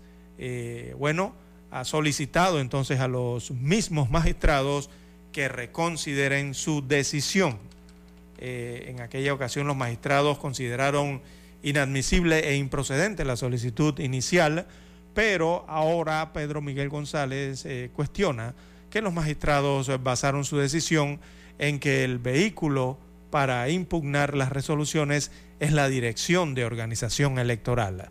Según el exdiputado y también exsecretario general del PRD, esto es errado y no se ajusta al ordenamiento jurídico en materia electoral, ya que no existe disposición alguna que le brinde a esa dirección tales prerrogativas legales, es decir, tenga competencia sobre esa materia, según ha destacado el ahora aspirante a la candidatura presidencial por el Partido Revolucionario Democrático, Pedro Miguel González. Así que va a insistir en que se tumben las eh, reservas eh, de cargos eh, dentro de las primarias del Partido Revolucionario Democrático. Bien, las 7.25, 7.25 minutos de la mañana en todo el territorio nacional. También se ha informado de los casos de la viruela símica o la MPOX en Panamá, siguen aumentando. El último reporte habla de siete nuevos casos de la viruela del mono. Así que los casos de esta viruela eh, se elevaron a 160, eh, no, la cifra es sí, 167 acumulados, en la cifra acumulada según informó el Ministerio de Salud. En la semana del 24 de febrero al 1 de marzo se, confirmó, se confirmaron siete nuevos casos, según este cuadro eh, del informe epidemiológico del MINSA de los 167 casos acumulados, 35 pacientes se encuentran como casos activos. 27 eh, de ellos están en aislamiento domiciliario y 8 en aislamiento en instalaciones de salud, o sea, están hospitalizados. Eh, mientras que 132 eh, terminaron su aislamiento sin contratiempo, destaca el MINSA.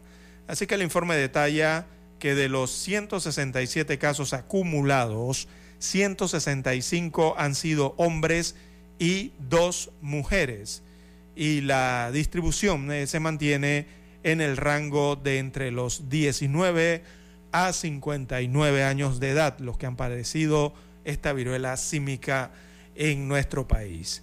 Así que en lo que va del año 2023, eh, veamos, se han confirmado 77 casos eh, nuevos de viruela símica para este 2023 y el programa ampliado de inmunizaciones, el PAI, eh, según el cuadro, ha aplicado 425 dosis de la vacuna contra la MPOX o viruela símica.